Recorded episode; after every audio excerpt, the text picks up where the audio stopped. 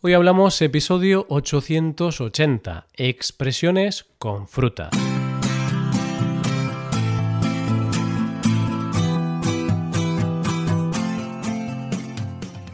Bienvenido a Hoy Hablamos, el podcast para aprender español cada día. Ya lo sabes, publicamos nuestro podcast de lunes a viernes. Si quieres ver la transcripción, la hoja de trabajo de cada episodio, con explicaciones y ejercicios, y disfrutar de muchas otras ventajas, puedes visitar nuestra web hoyhablamos.com. Hazte suscriptor premium para acceder a todas esas ventajas. Hola, muy buenos días, querido oyente. ¿Qué tal todo? ¿Todo bien? ¿Ya has comido? Espero que tengas el estómago lleno porque mientras escuchas este episodio te va a entrar hambre. Hablaremos de frutas, más concretamente de expresiones con frutas vamos a revisar algunas de las expresiones más típicas con estos alimentos. Además, seguro que algunas te suenan, ya que en alguna ocasión hemos hablado de ellas. Expresiones como comerse el coco, ser la pera o tener mala uva. Coge lápiz y papel porque empezamos. Hoy hablamos de expresiones con frutas.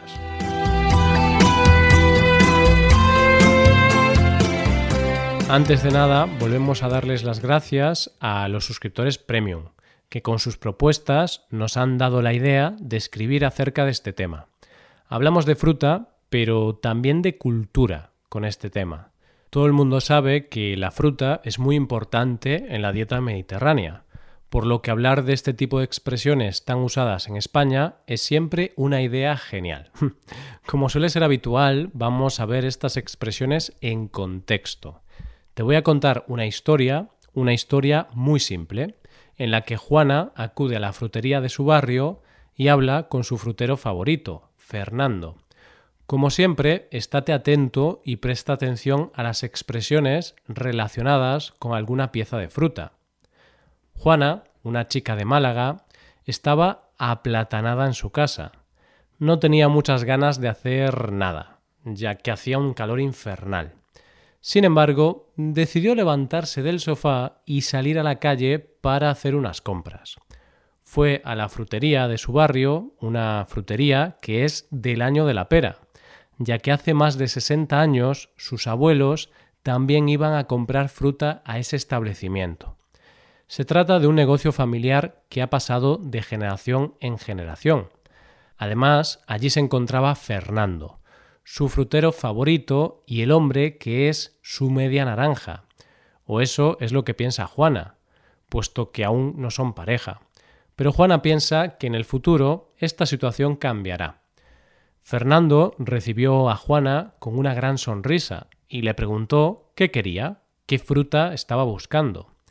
Juana se puso nerviosa al oír la voz de su admirado frutero y se quedó en blanco, Empezó a mirar la fruta que había mientras el resto de clientes esperaban su respuesta. Juana empezó a comerse el coco. No sabía qué necesitaba. No sabía si comprar piña o no, debido a que tenía en mente preparar una pizza hawaiana. El problema es que a su hermano no le gusta la piña en la pizza, por lo que Juana empezó a pensar que comprar piña no sería una buena idea. Mientras tanto, Fernando seguía esperando una respuesta de Juana. Fernando y el resto de clientes. Uno de los clientes que esperaban la cola se impacientó y empezó a meterle prisa a Juana. Tenía mala uva porque había aparcado el coche en un lugar prohibido. Finalmente, tras pensarlo mucho, Juana decidió comprar la piña que tanto deseaba. Compró una piña enorme y con un color fabuloso. Esa piña era la pera. Tras esa difícil decisión, si comprar piña o no, Juana se despidió de su querido frutero, le guiñó el ojo y le dijo que volvería un poco más tarde. Bueno, esperemos que la próxima vez Juana no necesite tanto tiempo para tomar una decisión. A veces, decidir qué fruta comprar puede convertirse en una decisión de vida o muerte. Vamos ahora a explicar las expresiones que hemos visto en esta historia, una por una, a ver qué te sorprende. Empezamos hablando de la frase estar aplatanado. Esto es lo que le pasaba a Juana. Decía que Juana estaba aplatanada en su casa. No tenía muchas ganas de hacer nada, ya que hacía un calor infernal, pero aún así decidió ir a la frutería del barrio. ¿Qué significa que Juana estaba aplatanada? ¿Significa que estaba comiendo plátanos todo el tiempo? Mm, no, no exactamente. en España decimos que una persona está aplatanada cuando está sin ganas de hacer nada, cuando no tiene energía física ni mental para hacer algo. No queda claro el porqué de esta expresión, pero podemos imaginarnos un plátano maduro, un plátano pasado que no tiene muy buen aspecto. Bien, pues en caso de que haga mucho calor y no tengas ganas de salir de casa, podrás decir que estás aplatanado, que no te encuentras muy activo. No es una expresión que usemos todo el tiempo, pero creemos que es una expresión que deberías saber. Otra expresión que creemos que deberías saber es ser del año de la pera. Esta sí que se utiliza bastante. En la historia se ha usado para explicar que la frutería del barrio de Juana tiene más de 60 años de historia. Además, incluso sus abuelos eran clientes de este establecimiento. Entonces, la expresión ser del año de la pera es una frase que se utiliza para indicar que algo es muy antiguo o viejo. Imagínate que tienes un coche con más de 30 años de antigüedad. Podemos decir que tu coche es del año de la pera aunque no tiene que ser necesariamente tan viejo. Puede ser algo para exagerar. Por ejemplo, tengo una camiseta que me compré hace 5 años y la sigo utilizando. Puedo decir que tengo una camiseta del año de la pera. Es posible que esta expresión tenga origen en El Quijote, debido a un bandolero que aparece en la segunda parte. Un bandolero llamado Pere. Pere, un nombre en catalán. Pues con el paso del tiempo se fue asociando este nombre a historias del pasado, historias antiguas, historias del año de Pere. Sí, no sé cómo, pero estas historias del año de Pere se fueron convirtiendo en historias que son del año de la pera. ¡Qué origen tan loco! No sabemos con exactitud si este es el origen, pero al menos es una historia original. Bien, pues ya hemos hablado de plátanos y de peras. Ahora vamos a hablar de naranjas. Vamos a hablar de una de las frases más típicas en España cuando se habla de amor. Hablamos de ser la media naranja. Si lo recuerdas, Juana considera que Fernando es su media naranja. Aunque aún no son pareja, Juana piensa que en el futuro esta situación cambiará y algún día podrán estar juntos. De esta manera podemos decir que mm, ser la media naranja de alguien es alguien que se adapta perfectamente al gusto y carácter de otra persona, es decir, su otra mitad. Si eres la media naranja de alguien, enhorabuena, has encontrado a tu pareja ideal. Algunas veces, para encontrar a una persona que sea tu media naranja, hay que comerse mucho el coco, Sí, sí, hay que comerse mucho el coco. Algo que no es lo mismo que comer muchos cocos. no te confundas. Así hablamos de cocos y hablamos de la expresión comerse el coco. Se dice que alguien que se come el coco está pensando mucho, demasiado. Esto puede ser porque no tenga claro algo, porque esté muy indeciso o porque esté preocupado precisamente lo mismo que le pasó a Juana. Ella no sabía si comprar piña o no, ya que no tenía claro si finalmente prepararía pizza hawaiana.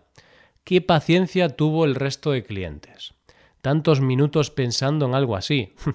no quiero ni imaginarme el tiempo que necesitaría pensar Juana si tuviera que comprarse una casa.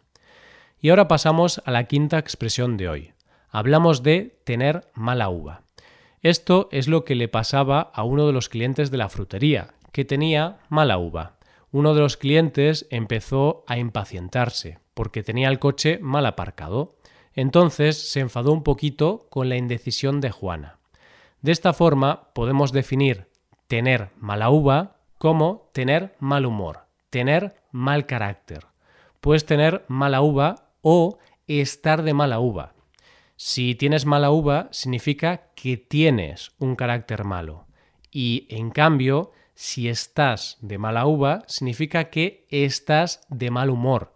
Hablamos de algo más temporal. Viendo un ejemplo de tener o estar de mala uva, puedo decirte que esto es lo que me pasa a mí cuando se me acaba el chocolate. cuando esto sucede, me pongo de mal humor, estoy de mala uva. Yo, por lo general, no tengo mala uva, pero si no tengo chocolate, sí que estoy de mala uva. Bueno, bueno, hay veces en las que nos enfadamos más de lo que debemos. En cambio, hay veces en las que todo es fantástico, todo es genial. Hablamos entonces de la última expresión de hoy, ser la pera. Decimos que algo o alguien es la pera cuando es genial, excepcional, fantástico, así de simple. En la historia sabes que era excepcional. Sí, es lo que estás pensando. Era la piña que finalmente compró Juana. Era una piña enorme y de un color fabuloso. Esa piña era la pera. Viendo otro ejemplo, podemos decir que pasar un día de barbacoa con los amigos es la pera.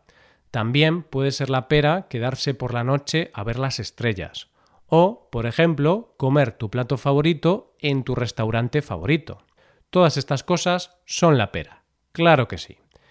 Y aunque este episodio también es la pera, tengo que decirte que hasta aquí llega el episodio frutal del día.